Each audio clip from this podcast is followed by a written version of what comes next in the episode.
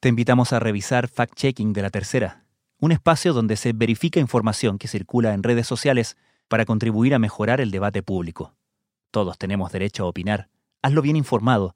Revisa Fact Checking de la Tercera todos los días en latercera.com.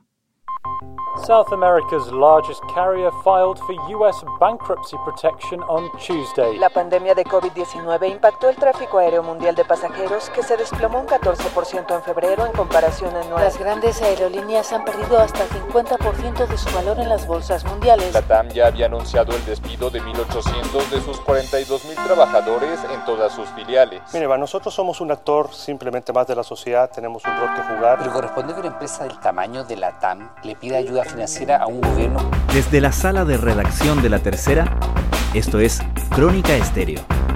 Cada historia tiene un sonido. Soy Francisco Aravena. Bienvenidos.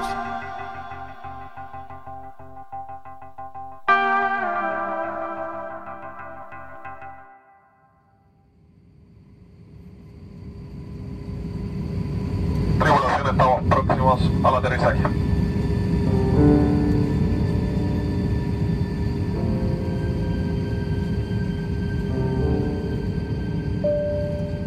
La pandemia del coronavirus frenó la economía mundial y los desplazamientos de las personas, y para la industria aeronáutica el aterrizaje forzoso ha sido traumático. A la serie de compañías en problemas pidiendo rescates de sus gobiernos o derechamente la bancarrota, se sumó esta semana la más prominente empresa nacida en Chile, la TAM.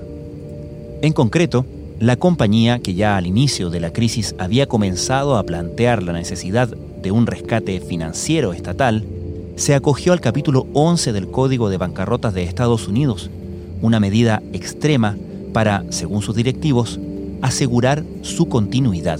Muchas gracias por elegir volar con la TAM. ¿Qué significa concretamente esta medida? ¿Cómo llegó la TAM a esta situación?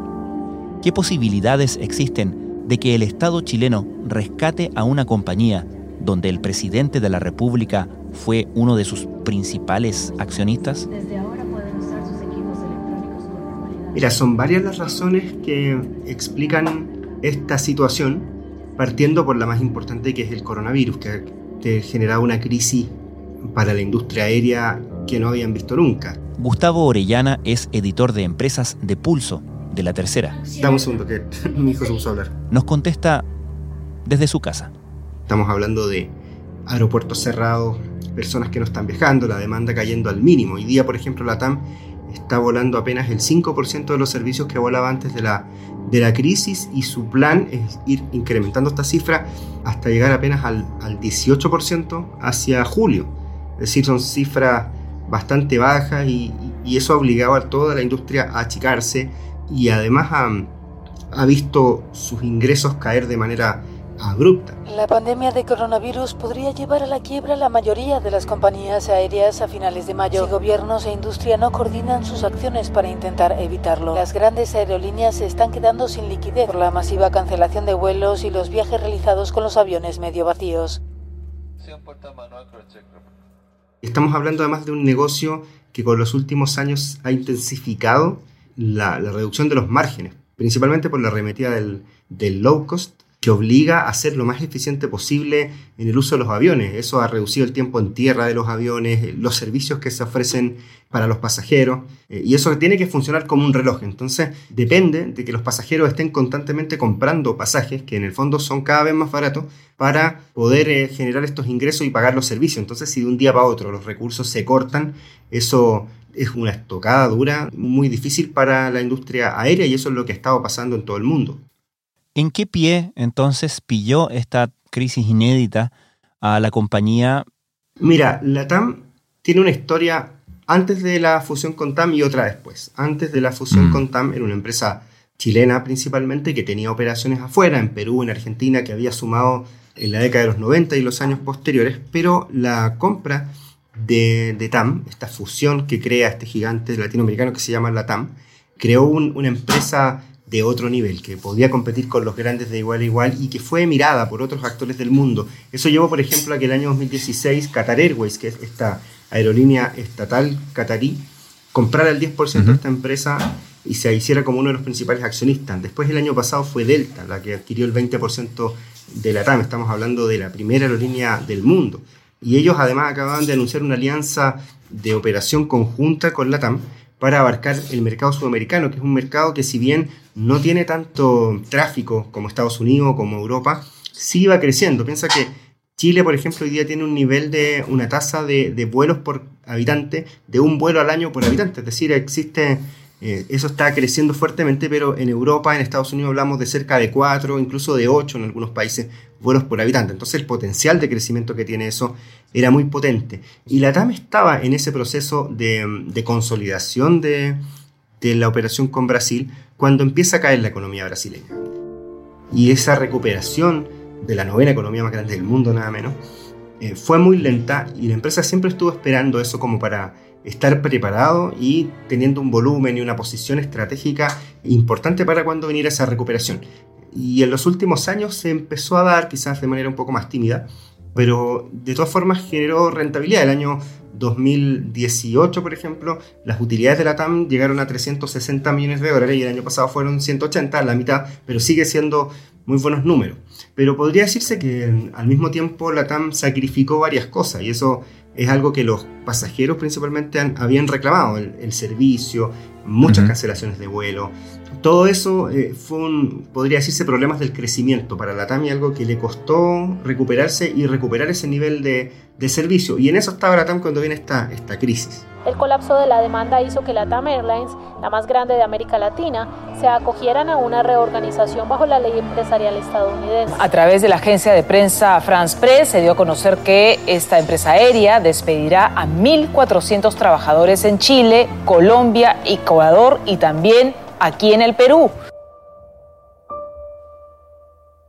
¿Y qué significa que la compañía se haya acogido al capítulo 11, el capítulo de bancarrota, de quiebra, en Estados Unidos? La mm, primera lectura que uno hace de esta figura legal, por el hecho de ser la ley de bancarrota de, empresas en Estados Unidos, es que la TAM está quebrando.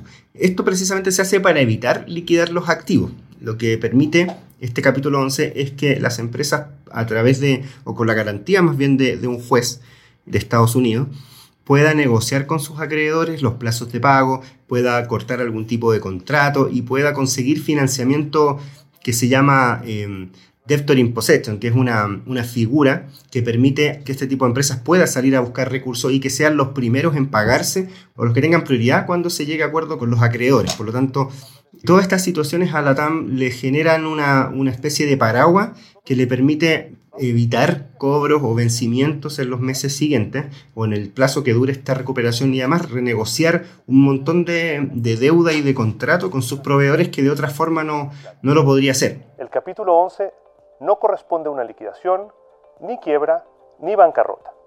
Al contrario, se trata de una oportunidad para reorganizar deuda y en consecuencia preservar al grupo LATAM, así como los trabajadores y colaboradores en la medida de lo posible.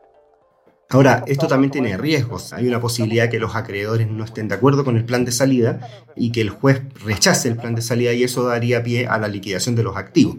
El tema es que los activos de las aerolíneas son principalmente aviones y rutas y en un escenario en que la industria aérea se ve mucho más débil, con menor demanda, y con fronteras cerradas, mm, yo no sé si los aviones y las rutas son activos muy, muy apetecibles hoy día o que se les pueda sacar mucho valor. Entonces, la TAM ya ha demostrado en ese sentido que tiene una capacidad para crecer, que tiene una posición estratégica, por lo tanto, sería mucho más útil que esos activos permanezcan dentro de esta empresa que salir a alquilarlos al mercado. Estamos listos para que cuando lo necesites podamos volver a hacer juntos lo que más nos gusta, volar. Nos vemos a bordo. Este capítulo 11 se refiere a Estados Unidos, ¿no? Pero al mismo tiempo se vuelve a instalar el tema respecto de qué debe hacer o si debe hacer algo el Estado de Chile frente a la compañía. ¿Cómo se empalman esas dos realidades, esas dos discusiones? Mira, eso fue algo que desde el día 1 Latam salió a, a hablar, que es que de esta crisis se sale con un esfuerzo, un ajuste fuerte, pero también con apoyo de los estados, que es algo que ha pasado en otros países. Recientemente esta semana vimos que Lufthansa, la línea aérea más grande de Alemania, recibió un paquete de ayuda del Estado alemán que significa que Alemania, que el, que, que el, que el Estado, pasa a ser el dueño del 20% de esa aerolínea. Se trata de un rescate de 9.000 millones de euros. Con este pacto, Berlín pasa a controlar el 20% de la aerolínea, tras 20 años fuera del accionariado de Lufthansa. El Ministerio de Economía expresó en un comunicado que antes de la pandemia la compañía tenía buena salud, era rentable y tenía buenas perspectivas a futuro. A pesar de la operación, se aclaró que no hay intención del gobierno de inmiscuirse en la esfera operativa. Lo mismo en Estados Unidos, el gobierno lanzó un plan de rescate de todas las aerolíneas grandes y eso también le permite tener a disposición suyo un paquete accionario de, empresas del tamaño de American, Delta y, United. Es algo que se ha hecho en otros países, pero que en el caso de la TAM y puntualmente en Chile ha sido súper difícil de, llegar a un acuerdo. De hecho, la TAM en Brasil llegó o está negociando un paquete con el Banco de Fomento de, de, ese país, que es estatal, y que le va a permitir contar con algunos recursos, pero solo para la filial brasileña, no para, para el resto de, o para el holding que está basado en Chile. Entonces, el gobierno ha estado muy alejado de ese tema. Hasta ayer por lo menos las señales que había dado era que no tenía interés en hacerlo y que había otras necesidades más urgentes, como uh -huh. principalmente las personas, eh, quienes se están quedando sin trabajo o quienes no están generando o recibiendo ingresos. No cabe duda que la TAM es una empresa emblemática y de gran importancia a nivel del transporte de pasajeros, su importancia para el turismo, pero también a nivel de la logística, del transporte de carga como gobierno hemos dicho que la TAM concurre con las características propias de una empresa estratégica y de esta manera y por la misma razón evaluaremos la conveniencia y oportunidad para contribuir al éxito del proceso de reorganización de la TAM. Este es un proceso y una decisión que debe hacerse a nivel país, que debe hacerse siempre de forma transparente y de cara a la ciudadanía. De todas formas, ayer el ministro de Hacienda salió a decir que el gobierno está evaluando esta situación, que la está revisando y que posiblemente se pueda llegar a algún tipo de, acuerdo, aunque eso también no lo, dijo directamente, pero, pero, también significaría que podría el Estado de Chile entrar a la propiedad de, la TAM con este apoyo. Todo eso va a depender de, cómo se den las negociaciones afuera, eh, de, las conversaciones que tenga la TAM con el gobierno. De hecho, la TAM dijo que han seguido conversando uh -huh. con los gobiernos de los países donde están presentes. Y puede ser que sea una, una alternativa para que el Estado pueda tener una participación en una, estratégica en una empresa que además tiene una, una actividad súper relevante. ¿Existe alguna valoración de la compañía ante la posibilidad de que, por ejemplo, el Estado de Chile entrara como socio? ¿Tendría alguna consecuencia además para el resto del mercado o la valoración de la propia compañía? Si la TAM tuviera entre sus accionistas al Estado de Chile, probablemente sea pueda generar algún tipo de problema para la operación de la TAM en, en otros países. Por ejemplo, en, en Perú o en algunos otros países donde los negocios estratégicos tenían ciertas restricciones. Incluso en el caso de Argentina, por ejemplo, la TAM hasta muy entrada, su inversión en ese país uh -huh. no podía ser el controlador de la TAM Argentina, sino que lo hacía a través de un inversionista local. Lo mismo en Brasil, también había una, una norma que impedía que un extranjero controlara ese tipo de industria. Entonces son muy celosas, dada el carácter estratégico que tiene esta actividad, los gobiernos suelen ser celosos en ese sentido. Yo no sé si el hecho de que el Estado de Chile sea eh, propietario de una parte de las acciones de, de la TAM también pueda generar ruido en ese contexto. Ahora, yo creo que es algo que la TAM han evaluado y del hecho de que sigan insistiendo con el tema y que sigan en conversaciones con el gobierno, significa que de algún modo lo han evaluado y que creen que los beneficios son mayores a los riesgos. Pero, pero, pero corresponde que una empresa del tamaño de la TAM, que, que opera en 100 y tantos países, tiene presencia en 40 países, 40 países imagínense usted, eh, le pida ayuda financiera a un gobierno cuando el gobierno tiene que hacer cosas como, por ejemplo, resguardar que no se pierdan empleo, resguardar la pequeña y mediana empresa, implementar planes de salud y serie de otros gastos fiscales enormes?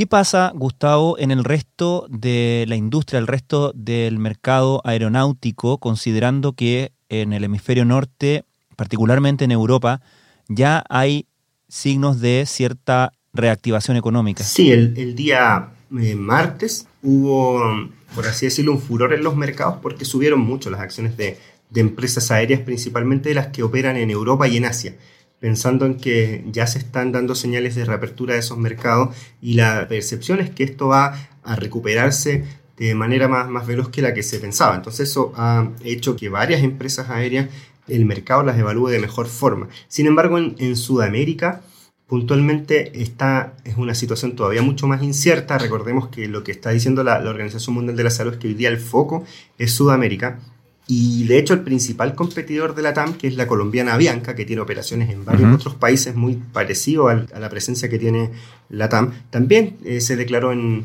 o se acogió más bien a este capítulo 11. Con más de un siglo de historia es la aerolínea más antigua de la región y la segunda más grande, pero está a punto de quedarse sin combustible. Avianca Holdings solicitó ser admitida en bancarrota en Estados Unidos. Busca pagar millonarias deudas y salir de una profunda crisis que se agudizó con el COVID-19. Esta empresa también ha, estado renegociando contratos y, por ejemplo, acaba de dar de baja 12 contratos de arrendamiento de, aviones, lo que también le permite achicar su tamaño. Entre paréntesis, hay dos empresas muy grandes que están hoy día en este proceso. Una es AD Retail, los propietarios de, de ABCDIN, esta cadena de retail, y también Enjoy, que es la principal operadora de casinos, que también está en este proceso. En todo esto hay un hecho ineludible, que es que el presidente Sebastián Piñera fue accionista de la compañía. ¿Cuánto puede entorpecer eso el proceso que por lo menos busca la TAM y lo que pueda hacer el gobierno? Sí, yo creo que ese es uno de los factores que más complica un aporte del Estado decidido a la TAM. Hasta el año 2010, Sebastián Piñera era uno de los principales accionistas. De hecho, él asume siendo todavía propietario de una parte de las claro. acciones de, de la TAM. Él tiene una relación de negocio cercana con la familia Cueto. De hecho, a través de uno de sus vehículos de, de inversión, la familia Piñera mantiene una deuda con Costa Verde Aeronáutica, que es el vehículo a través del cual la familia Cueto, junto con los brasileños de, de la familia Amaro, mantienen todavía la, la, principal posición accionaria en la TAM Airlines. Esa deuda está vigente. Entonces eso genera bastante ruido por, por la situación de, de, Sebastián Piñera y también hay mm. otro tema que es la, el desprestigio hacia los grandes empresarios. Y quizás una, una salida sería que el Estado acceda a una ayuda, pero siempre y cuando tome una participación accionaria, que es lo que se ha hecho en otros países, como por ejemplo en, en Alemania. Gustavo, cuáles son las proyecciones que se hacen respecto de lo que pase finalmente con la TAM frente a esta emergencia. Los plazos de estos procesos de reorganización en el capítulo 11 tienen una extensión mayor que las que existen en Chile. La empresa tiene 120 días para presentar una propuesta de, de pago y otros 180 días para negociarlo con sus acreedores. Y además estos plazos son, se pueden extender en el tiempo. Entonces, la empresa va a estar en medio de todo este proceso cuando eventualmente el negocio aéreo comience a mostrar señales de recuperación. Y eso le va a permitir tener a la vista esos antecedentes para la reorganización y para lo que le van a poder ofrecer a los, a los acreedores. Al mismo tiempo, la TAM espera a que el juez le autorice, que eso debiera pasar en los próximos días, le autorice a seguir funcionando de manera normal. Según el informe financiero de la TAM de 2019, los pasivos de la aerolínea rondaban los 18 mil millones de dólares. La TAM ya había anunciado el despido de 1.800 de sus 42 mil trabajadores en todas sus filiales. Todo este escenario va a depender bastante de qué ocurra con la industria aérea. Si hay una recuperación, una apertura de los mercados, si hay una, una, recuperación de la demanda, eso va a favorecer a la TAM y va a hacer que los acreedores tengan más confianza en el plan. Si eso no ocurre y si pasado este plazo, es decir, de aquí a fin de año, sigue deprimido el mercado aéreo y, y, y siguen las señales de que esto no va a pasar, naturalmente va a ser más complejo llegar a un acuerdo entre los acreedores y la compañía. Gustavo Orellana, muchísimas gracias. Muchas gracias a ti, Francisco.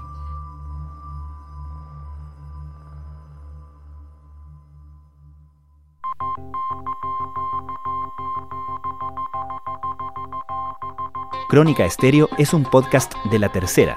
La producción es de Rodrigo Álvarez y Melisa Morales. Y la edición de quien les habla, Francisco Aravena. La postproducción de audio es de Michel Poblete. Nuestro tema principal es Hawaiian Silky de Sola Rosa, gentileza de Way Up Records. Nos encontramos pronto en una nueva edición de Crónica Estéreo. Les recordamos que todos nuestros episodios están disponibles en latercera.com slash podcast, así como en Spotify, Apple Podcasts, Google Podcasts y donde sea que escuchen sus podcasts.